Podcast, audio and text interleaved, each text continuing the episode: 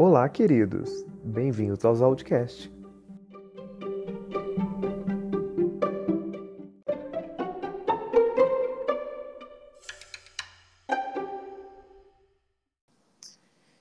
E aí, meu povo, estamos começando aqui mais um episódio dos Audcast e hoje com convidados, ela que é blogueira, influencer, social media, engenheira por formação, taurina raiz e não menos importante, minha irmã. Então, recebo aqui hoje Mayara Matos, vulgo meu Dicas da Mais. Seja muito bem-vinda. Obrigada. Oi, galera. Tô muito animada para participar e muito animada para contar várias coisas para vocês. Ah, esqueci de falar na apresentação, a responsável das artes também desse podcast, porque afinal, né, como irmã, tá aí trabalhando numa parceria, por enquanto 0800, que a gente não tem budget para bancar a equipe. Enfim. É, trabalho hoje... voluntário. Exato. Hoje eu convidei a minha irmã para falar sobre o tema da tal temida ou não, ou gostada por uns, zona de conforto. Acho bem propício, inclusive, né, que é uma taurina nesse episódio, porque tem uma coisa que o taurino gosta é da zona de conforto, porque a preguiça é com eles mesmos. Mas, porque mas não... eu preciso sair da minha zona de conforto justamente você tá confortável. e não só no sentido da preguiça, mas também eu acho que o taurino tem uma resistência aí a, a mudanças, mas enfim, a gente não tá aqui falando mal de taurino. Não, já, já não tô concordando. Não acho que taurino seja nada disso. mas também uh, porque tem a calhar, acho que muito com a história minha e da minha irmã. Nós dois saímos da casa dos nossos pais, nós dois tomamos decisões que, olhando uma coisa, a gente perderia outras. Falando também que a nossa vida é sofrida, ai meu Deus, a gente sofre mais que a Ju. Mas é que, né, foram decisões que a vida adulta aí nos colocou. E esse podcast também é uma saída da zona de conforto, que era algo que eu vinha procrastinando, então, enfim, vamos lá. Então, Mayara, eu já sei sua história, né, visto que sou seu irmão, mas não são todos os ouvintes que sabem. É, eu não tenho ainda um fandom, então não tenho como chamá-los. Então, vocês, por enquanto, são ouvintes. Queria que mas você contasse. Esperar. Assim esperamos. Queria que você contasse um pouquinho da sua trajetória profissional. Maiara, para quem não sabe, tem hoje o Instagram do Mil Dicas da Mai, que já temos aí 55 mil seguidores até a última vez que eu vi. Então, depois sigam lá para aumentar esse número, porque ela precisa de publis, precisa de Por jobs. Favor. Mas conta um pouquinho como você chegou nesse nível que você está hoje. Eu vou tentar começar. É uma história meio longa, mas eu vou tentar contar resumidamente e começar tudo bem, é um podcast, a gente tem tempo. e vou tentar começar do começo, que foi onde. Por que, que eu comecei a, a ser blogueira? Eu, na verdade, como você falou, eu sou formada em engenharia, de produção. Não sei aonde eu estava com a minha cabeça quando eu me matriculei numa faculdade deixa, de engenharia. Deixa eu só fazer uma pausa. Gente, a nossa família, eu sou lá do Matos, porque eu e a Mara, a gente é muito justo, inclusive, né? Cada um de nós usa o sobrenome da família, um do pai, outro da mãe, que é não dá briga. Equilíbrio. É, e o, ela que usa o Matos, que é o lado da minha mãe, todos os Matos são péssimos de exatas e eu sou um deles. Aí a Mayara achou que era muito pertinente fazer engenharia ela achou que ia dar certo. Mas é isso, né? E detalhe, isso é uma isso é sair da zona de conforto, hein? Isso é sair tá da zona de conforto. E ainda quer falar que Taurino gosta de zona de conforto. Gente, eu me matriculei numa faculdade de engenharia. Enfim, me matriculei e eu de fato fiz a faculdade. Sempre que eu conto as pessoas que eu falo que eu fiz engenharia, as pessoas, nossa, mas até que ano você fez? Não sei o que. Gente, eu me formei. Eu passei cinco anos naquele inferno e eu me formei. E eu entrei na faculdade de engenharia, como eu falei, eu realmente não gostava de, de exatas no ensino médio. Eu entrei na faculdade de engenharia porque eu tinha 17 anos e eu estava perdida. E toda aquela pressão de, meu Deus, você precisa entrar numa faculdade, você precisa ser alguém na vida. Eu nunca tinha trabalhado, não fazia a menor ideia do que eu gostava. E aí, então, eu abri o catálogo de faculdade, de curso da Faculdade de Barretos e olhei, o que, que eu vou fazer? Ah, engenharia de produção, ok, vou fazer isso. E me matriculei e fiz. Assim, formei, formei. Saí completamente maluca da cabeça? Saí. Então, enfim, fiz engenharia. A partir quando eu cheguei no quarto ano, mais ou menos, eu já me toquei que eu não gostava daquilo. Mas eu já estava no quarto ano e eu falei, bom, vou terminar. E aí, nessa época, foi em 2018, se eu não me engano, eu comecei a trabalhar numa metalúrgica, numa cidade perto de Barretos, que é a minha cidade natal. Então, eu trabalhava na área da engenharia.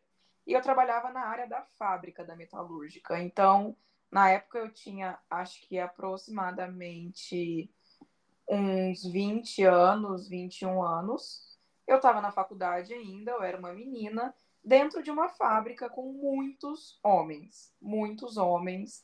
Parece e... um ambiente super saudável seguro. Era muito gostoso, assim, realmente. Não passei por momentos difíceis. Era bem saudável, a minha saúde mental estava ótima. Contém e ironia. Aí... Completamente. E aí, enfim, estava nesse emprego. Eu cheguei até a ser promovida nesse emprego. Eu entrei como estagiária e fui promovida a analista. A hospital psiquiátrico ela foi promovida. depois que eu de... e, e nisso eu passei vários perrengues, até que perrengues assim, né? Eu, perrengue eu tô sendo modesta. Eu passei por várias situações de assédio, inclusive sexual. E isso me desencadeou uma depressão que eu comecei a tratar em 2020, em janeiro de 2020, foi quando eu resolvi buscar a ajuda de um psicólogo. E eu sempre gostei muito de coisa de beleza, de maquiagem, de cuidados com o cabelo, com o corpo. Tanto é que eu aprendi a me maquiar assistindo vídeo no YouTube da era assim, de quando era tudo mato. Eu acompanho, inclusive, eu acompanhava muito Boca Rosa. Se você estiver escutando isso aqui, eu te amo, eu sou muito sua fã. Por favor, vamos sair e me contrata para fazer uma publi. Mas enfim. Acho que não estamos nesse nível quando... ainda, mas quem sabe onde a gente chega lá. É isso aí. Quem... As palavras jogadas ao vento têm é. poder. A Boca Rosa vai ser convidada desse podcast ainda. Se Deus quiser. Então, na época dos primórdios do YouTube, as blogueiras raízes, e eu tinha 13, 14 anos, eu passava o dia inteirinho assistindo vídeo de maquiagem, porque eu sempre gostei muito. E aí, ok, voltando para 2020, eu sempre falava pro meu psicólogo que eu gostava muito da área da beleza, que eu gostava muito de maquiagem, enfim. E ele falava, ai, por que, que você não muda de curso? Vai fazer, tipo, estética, alguma coisa assim. Mas ainda não era aquilo que eu queria. Eu ficava tipo, ai, mas não. Não. E aí um dia ele falou assim: por que você não vira blogueira? E eu fiquei tipo, não, eu morava em Barretos ainda, né? Eu fiquei tipo, não, meu Deus, as pessoas vão olhar e vão, vão pensar, nossa, tá se achando a blogueirinha, tá maluca. Então, num primeiro momento, eu recusei completamente a ideia porque na minha cabeça era uma coisa que as pessoas iam zombar de mim, era uma coisa que ia parecer besta e naquele momento eu não queria. E aí eu conversei sobre essa ideia com alguns amigos, com os meus familiares, e eles me apoiaram, falaram: "Tenta, vai, vai que dá certo". E aí eu pensei: "OK, vou tentar". Na primeira semana, eu deixei o Instagram trancado e só postei assim para quem era realmente amigo muito próximo meu. Se eu não me e engano, aí... você, você postava para quem, se eu me lembro, você postava para quem tava no seu close friends do Instagram, não era? Isso, exatamente. Era tipo assim, 25 pessoas e eram só essas pessoas que eu deixava ver as coisas. Aí até que um momento, depois de muito tentar, eu criei coragem e abri o Instagram. E aí comecei a postar, comecei já mostrando meu rosto, gravei stories, que na época eu achava uma porcaria, mas eu tinha que fazer aquilo na minha cabeça. Se eu não fizesse aquilo, é, não, as pessoas não iam se identificar. Se eu não tivesse o meu rosto ali, as pessoas não iam se identificar. Então comecei a postar e fui postando. Só que eu ainda tinha uma certa vergonha. Tanto é que eu postava isso, mas eu, eu nunca divulguei, na época, agora já, mas na época eu fiquei, tipo, coisa de um ano sem divulgar o Mil Dicas da Mai no meu Insta pessoal. Os meus amigos postavam, os meus familiares postavam, mas eu não postava porque eu ainda tinha vergonha e eu ainda achava que as pessoas iam olhar e me zoar e falar que eu tava me achando a blogueirinha. E aí eu comecei isso mais como um hobby mesmo. E quando eu comecei, eu ainda trabalhava na, na empresa, na metalúrgica, só que era época de pandemia, a gente estava de home office, então eu já estava muito infeliz no emprego. E aí eu pegava à noite, assim, horário de almoço, e postava as minhas coisas. Até que alguém desse emprego descobriu o meu Dicas da Mai e foi falar pro meu chefe que eu estava usando meu horário de trabalho para vender coisas na internet, para fazer outras coisas, e enfim. E aí o meu chefe me ligou e falou que isso chegou até ele, que ele nem tinha Instagram, que ele não sabia, não sei o quê. E um adendo aqui, eu sou uma pessoa extremamente chorona. Eu não consigo discutir sem chorar, eu não consigo brigar com ninguém sem chorar, eu não consigo falar o que eu tô sentindo sem chorar. Então, a hora que ele falou isso, eu já fiquei puta. Pode falar palavrão? Pode. Fiquei puta. E aí falei para ele que se ele não tinha Instagram, ele deveria ter procurado, só que eu falei isso chorando já, né? Ele devia ter procurado saber primeiro, porque eu não estava vendendo nada e eu estava usando meu horário de almoço, e enfim. Eu comecei o Instagram em junho de 2020. Isso aconteceu em julho, em agosto, demitida. E na época que eu fui demitida, foi um choque, assim. Não posso dizer que eu não gostei. Gostei, porque era um lugar extremamente tóxico, que eu estava muito infeliz. O popular Mas... que a gente chama de livramento. Exatamente. Mas na época, querendo ou não, uma demissão sempre é um choque. E aí eu fiquei tipo, meu Deus, fudeu, e agora? Eu ainda morava com os meus pais, eu tinha dinheiro guardado, eu ia ter seguro-desemprego. Mas a gente tem muito essa cultura de que se você não está num emprego fixo, diz que se você não é um CLT, se você não trabalha nove horas por dia, você não tem estabilidade na sua vida. Então eu entrei em desespero, como boa ansiosa que sou, pensei que, nossa, vou passar fome aqui. Enfim, entrei em desespero. E aí, como eu saí desse trabalho, eu comecei a ter mais tempo para me dedicar para o meu Dicas da Mai. E eu passava 24 horas focada naquilo. E aí as coisas foram simplesmente fluindo. Eu não consigo saber na minha cabeça quando foi que o meu Dicas da Mai deixou de ser um hobby a ser a minha profissão, porque realmente para mim é uma coisa que fluiu muito, não não sei dizer quando foi que teve essa virada de chave, porque simplesmente foi chegando gente, chegando gente, um falando para o outro, e começou a aparecer trabalho, e as pessoas começaram a me notar e ter feedback positivo. E quando eu vi, em menos de um ano, eu bati 10 mil seguidores. E aí eu fiquei tipo, meu Deus, isso aqui realmente está indo. E comecei a me dedicar 100% nisso. E só que eu não conseguia ainda ter uma renda só disso que me sustentasse e eu já tinha vontade de morar em São Paulo há muito tempo, só que para morar em São Paulo eu precisava de uma renda, que o meu Dicas da Maia ainda não conseguia me dar. E eu estava gostando muito dessa parte de internet, de rede social. Então eu decidi começar a trabalhar com marketing.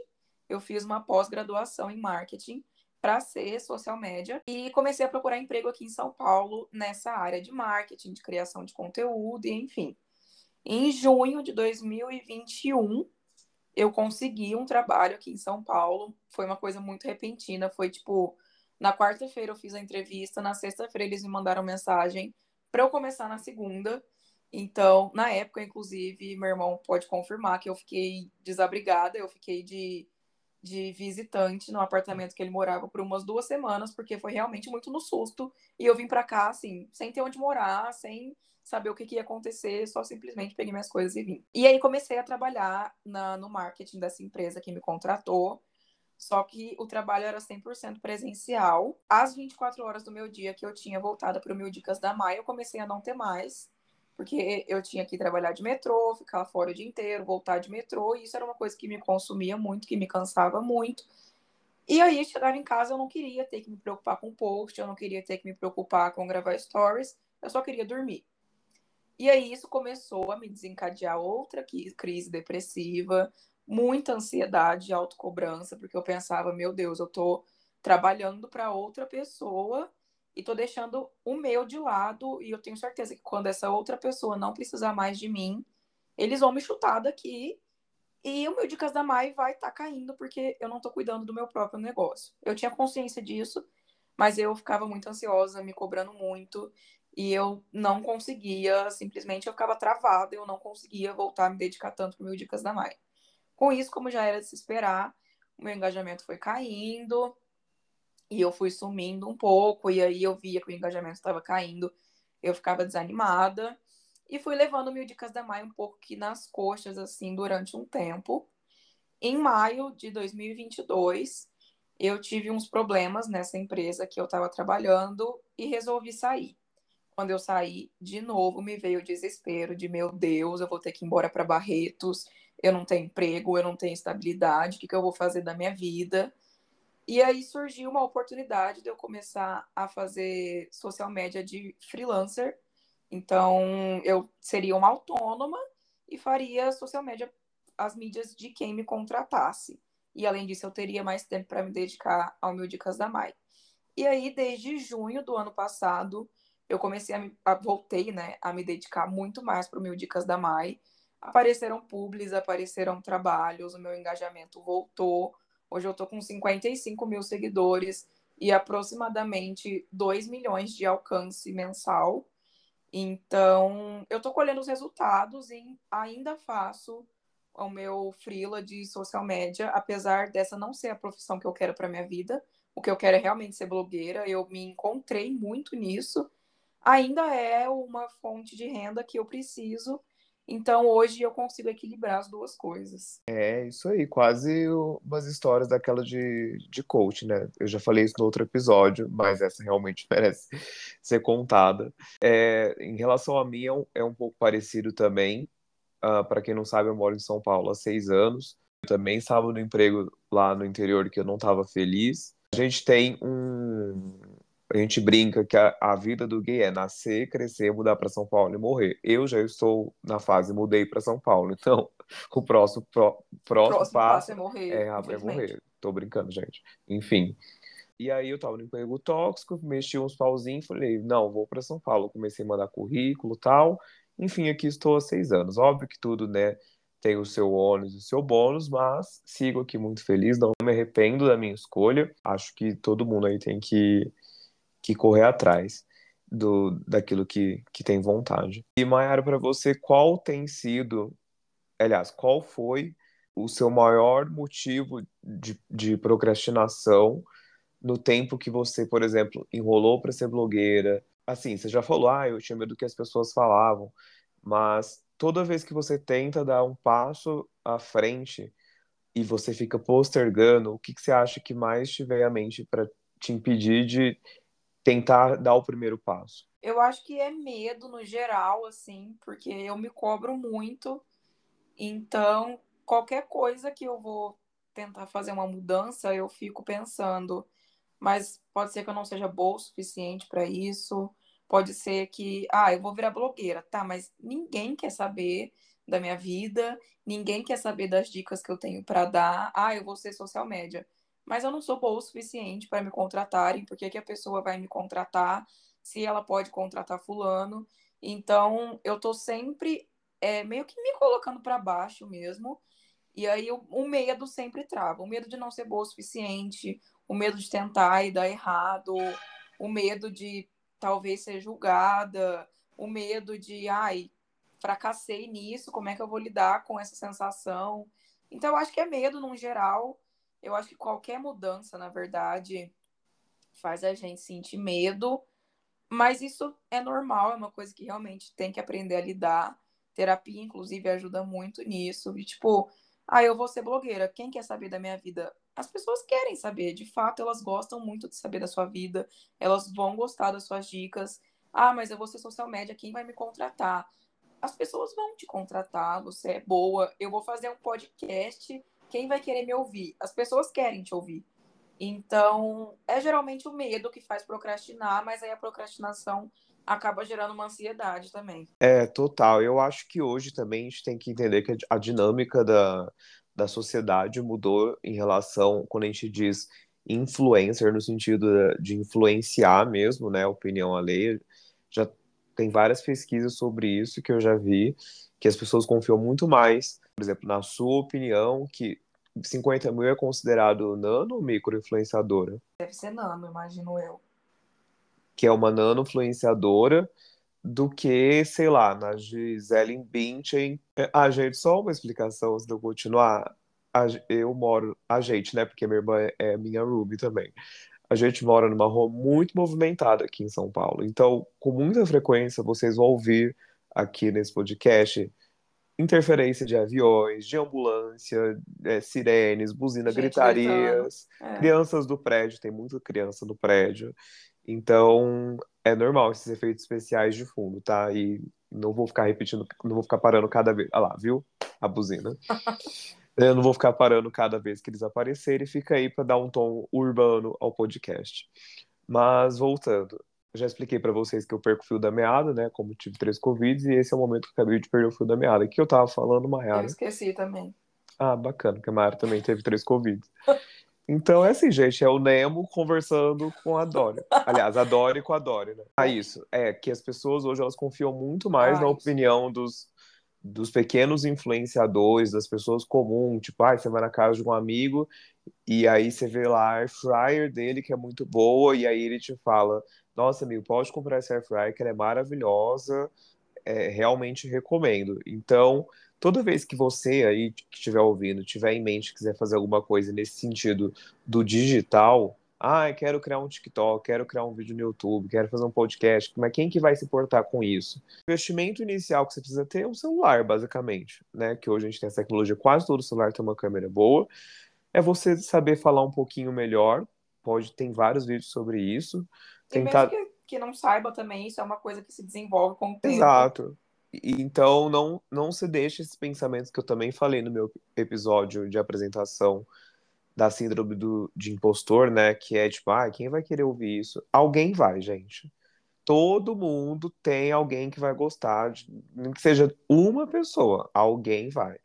E eu, para criar o. Falando por mim agora, quando eu criei o YouTube, quando eu comecei a fazer vídeos do TikTok agora, que eu tenho postado de dates ruins, é, e também o objetivo desse podcast também é isso, que se eu entreter, se eu divertir pelo menos uma pessoa, já tá ótimo. Se eu ajudar pelo menos uma pessoa, já tá ótimo. E eu, como também já falei no episódio de apresentação, já tive uns feedbacks positivos disso, de pessoas que gostaram. Então, isso já é uma grande realização e estímulo para continuar. Então... E a, a internet criou muito a impressão de tipo, ai, você tem 50 seguidores, é muito pouco. Mas pensa em 50 pessoas vendo o que você está falando. Como hoje, geralmente, ai, ela tem milhões de seguidores e não sei o quê, as pessoas tendem a achar que 100 pessoas, que mil pessoas, que 5 mil pessoas é pouco. Mas é que, na real, a gente acha que não tem dimensão disso. Pensa em você dando uma palestra para 5 mil pessoas. É muita gente.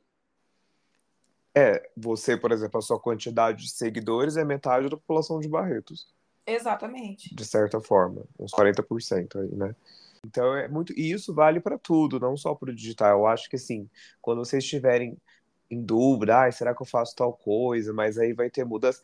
Toda mudança, todas, vai ter um ponto negativo. Não existe uma mudança na sua vida que vai ter um que só vai ter ponto positivo. É uma coisa quase impossível.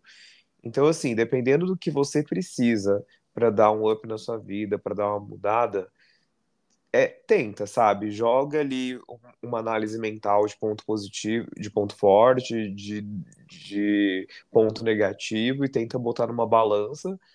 Mas a minha opinião é de que se você tem condições, se você tem um privilégio de tipo ter uma condição financeira boa, alguém que te ajude, ou de repente uma reserva, seja, por exemplo, mudança de cidade, mudança de trabalho, tente, não deixe o medo te parar, porque Tá vendo? Ó, cachorros. São várias interferências, gente. Esse podcast ele vai ser muito dinâmico.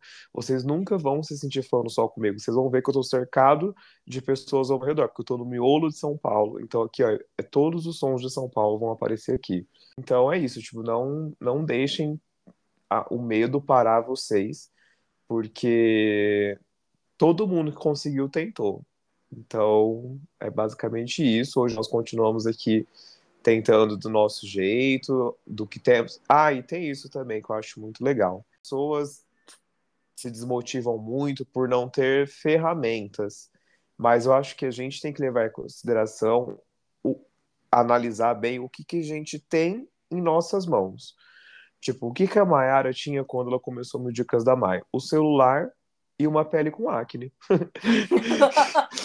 que a primeira eu tô rindo, posta... mas no fundo eu queria chorar. Que a primeira postagem dela foi sobre o Rokutan. E foi isso. É um post com zero, que, tipo assim, tinha zero. Produção. É, firulas, e começou assim. como que eu tô gravando esse podcast, que eu também já falei para vocês no episódio de apresentação, se você não escutou, vai lá escutar primeiro, para você entender isso aqui. Com o celular e o meu fone antigo, que já tá até. Sabe quando o fone vai saindo a, a casquinha, que já já ele arrebenta? É isso que eu tô usando. Porque dentro da minha realidade, dentro das minhas possibilidades, é isso que eu tenho nas minhas mãos agora. E é isso que eu vou continuar usando enquanto não tiver outras oportunidades. Mas o importante é sempre dar o primeiro passo. Então, eu quis falar um pouco sobre isso e trazer a Mayara para falar sobre isso, porque eu acho que a gente é exemplo de quem tenta. Assim, não que eu só, nossa, meu Deus, como o Zal é um case de sucesso, merece ir pro TED Talks. Quem sabe um dia. Mas acho que legal poder inspirar pessoas. E... A gente está começando de algum lugar. Exatamente.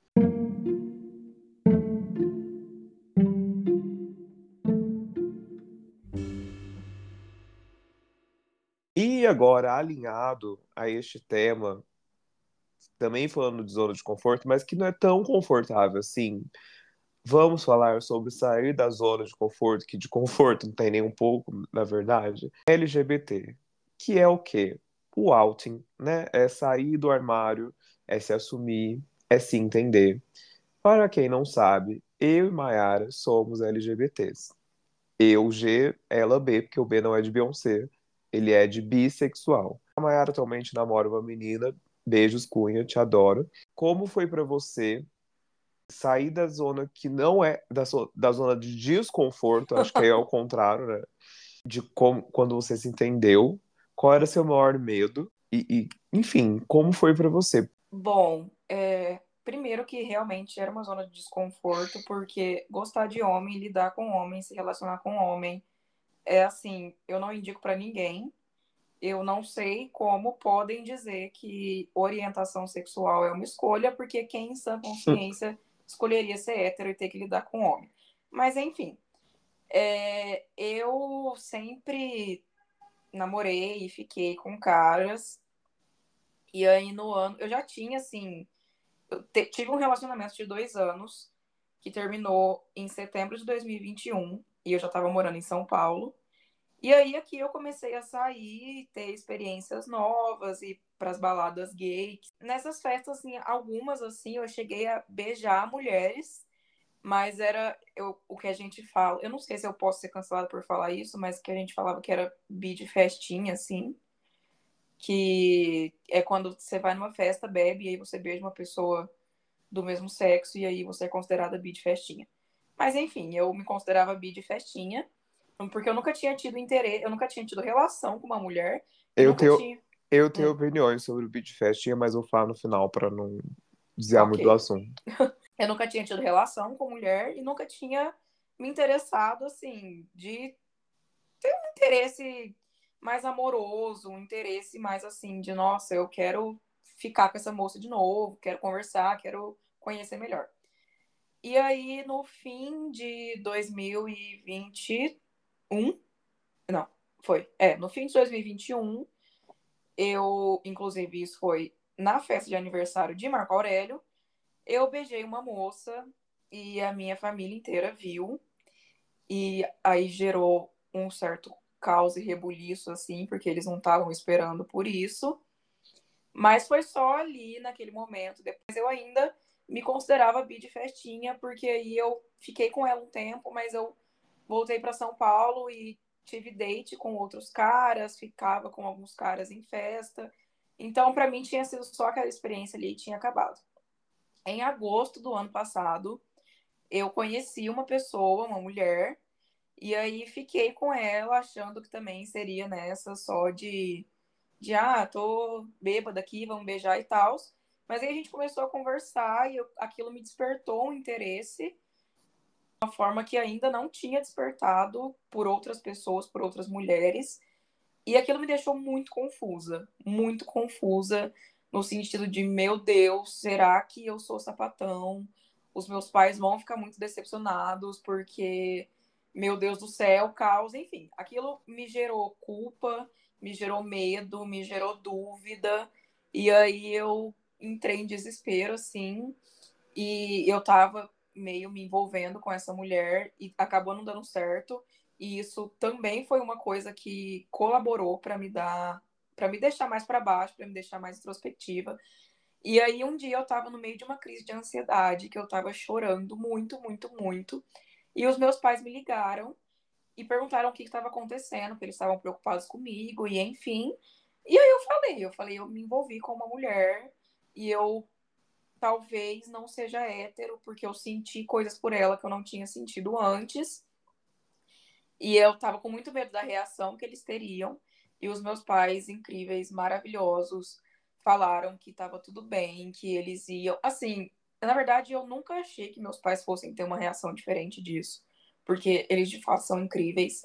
Mas na minha cabeça, eu o medo me fazia acreditar que eu estaria, que eu estaria decepcionando os meus pais. E aí eles me falaram que estava tudo bem, que eles iam me amar do jeito que fosse e que o que eles queriam era me ver feliz. E aí isso me confortou e eu comecei a lidar melhor com o sentimento de de fato ter interesse em mulheres, de desenvolver ali um sentimento. E aí então quando virou a chavinha, foi. Eu estava no Tinder, tirei o interesse em homens e coloquei interesse em mulheres. Ali eu falei: olha, eu sou muito gay, LGBT, povo animado, eu sou muito sapatão, sabe? E aí comecei a conversar com algumas mulheres do Tinder, fiquei com algumas, até que eu conheci a Letícia, que é a minha namorada, amor da minha vida, te amo princesa linda, mulher mais linda desse mundo. Hum, começou a melação. e, e aí conheci a Letícia e a gente foi tudo assim muito intenso, mais da minha parte, porque eu eu sou muito emocionada, eu sempre fui uma pessoa emocionada assim, eu sou taurina, né? Então eu sou emocionada, gente, é isso, não tenho nem o que explicar. E aí, com coisa de assim, um mês que eu tava ficando com a Letícia, eu já tava completamente apaixonada. Eu já queria que ela namorasse comigo. Mas ela, como a Mariana, ainda tava com o pé atrás, ainda tava meio assim. Mas aí eu fui entrando naquele coraçãozinho. E em dezembro a gente começou a namorar.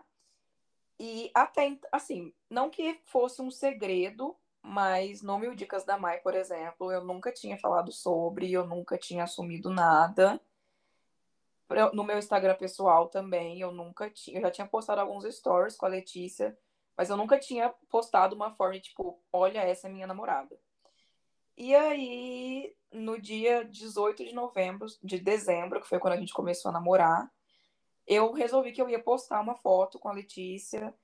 E eu juro que na hora que eu publiquei a foto com uma legenda, tipo, que dava a entender que de fato ela era minha namorada, o meu corpo gelou inteirinho, assim. Eu tava publicando uma foto com a minha namorada no meu Instagram pessoal e o meu corpo gelou. Tipo o Pedro Sampaio no Lula Palusa. Tipo o Pedro Sampaio no Lula Palusa, sabe? São realmente proporções iguais para os meus mil seguidores do meu Instagram pessoal. E aí o meu corpo gelou inteirinho, porque eu sabia que a maioria do público do meu Instagram pessoal eram barretenses, eram pessoas que já conheciam homens que eu tinha me relacionado, eram pessoas que iam fazer comentários do tipo, meu Deus, ela virou sapatão, ai, a Mayara agora gosta de mulher, não sei o quê. E aquilo me gerou um desconforto muito grande. Eu tinha consciência de que eu não tinha que ligar para o que essas pessoas iam falar, mas aquilo me gerou um desconforto. Mas ainda assim, postei e tive vários comentários positivos, fiquei muito feliz, porque várias pessoas que eu, eu nem lembrava, assim, nem achava que elas ainda lembravam da minha existência. Pessoas que, sei lá, estudaram comigo no, na escola eu não tinha contato há anos comentando, e enfim.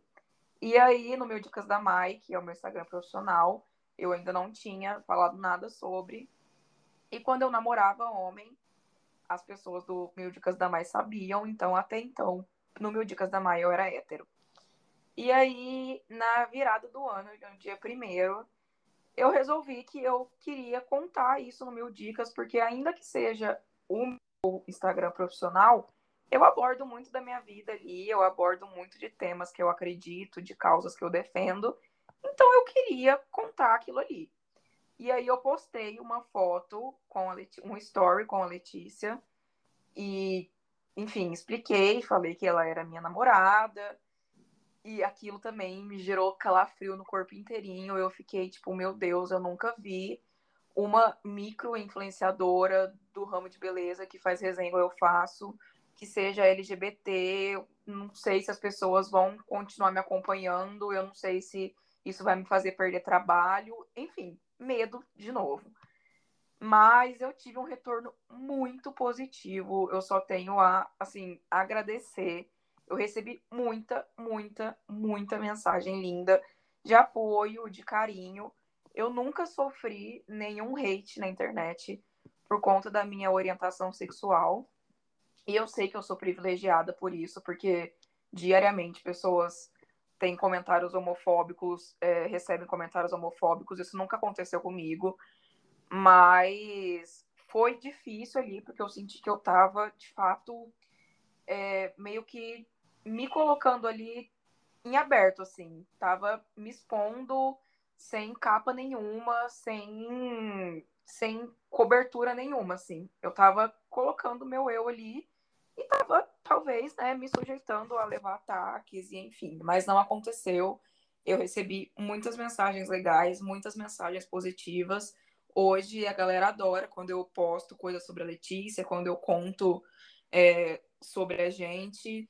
Então, por mais que eu tenha sentido medo, e ainda sinto em alguns momentos, mas em relação ao retorno que eu recebi na internet, foi muito positivo, foi muito reconfortante, assim, eu me senti muito abraçada.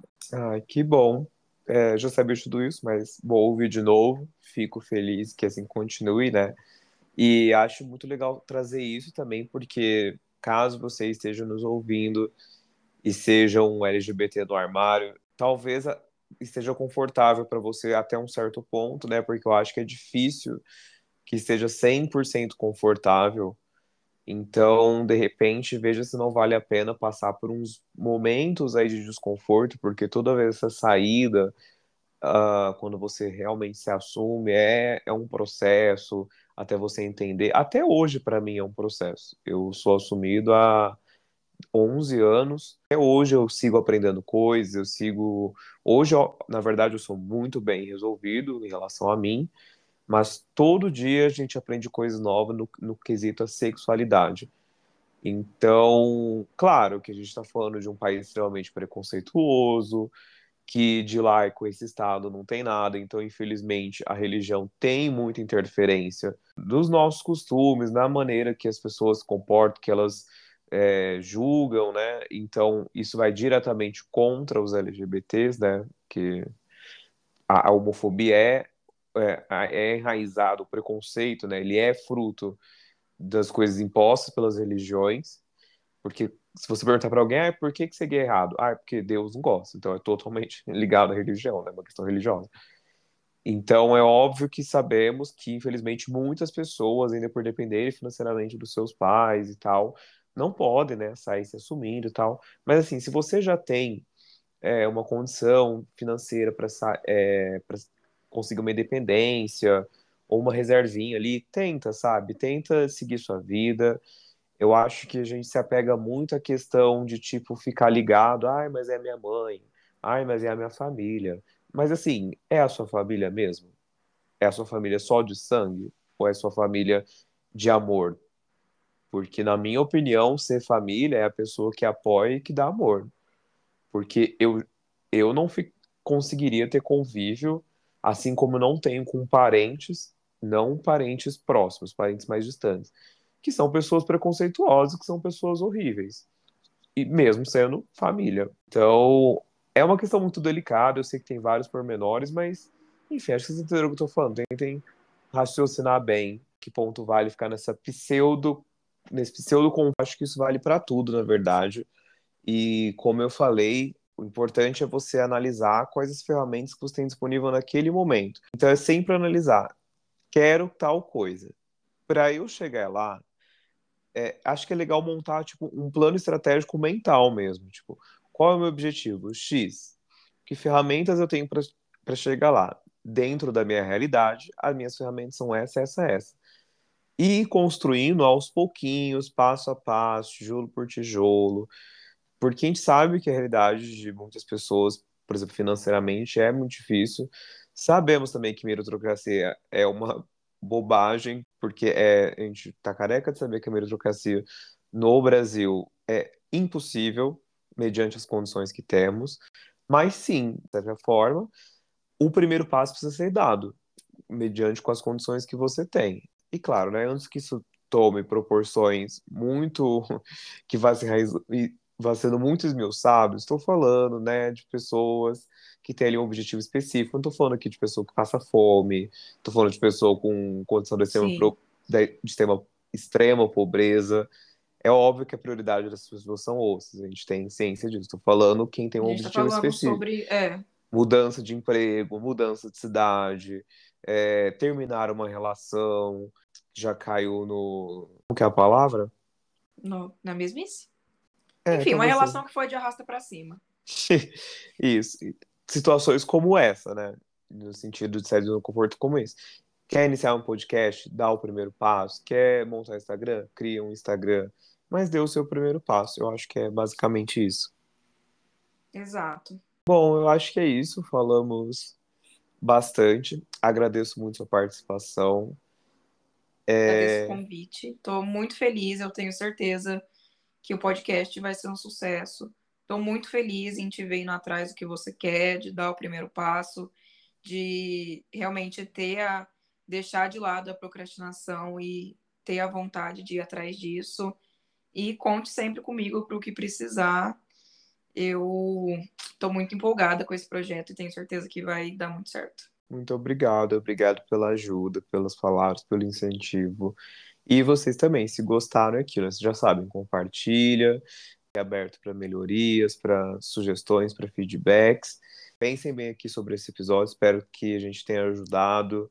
Reflitam aí como vocês podem dar o primeiro passo para coisa de vocês. Ah, inclusive, novamente, para quem acredita em signo, começamos um novo ano astrológico, é quando o. Porque o ano astrológico começa quando começa Ares, né? Que foi agora 20 de março.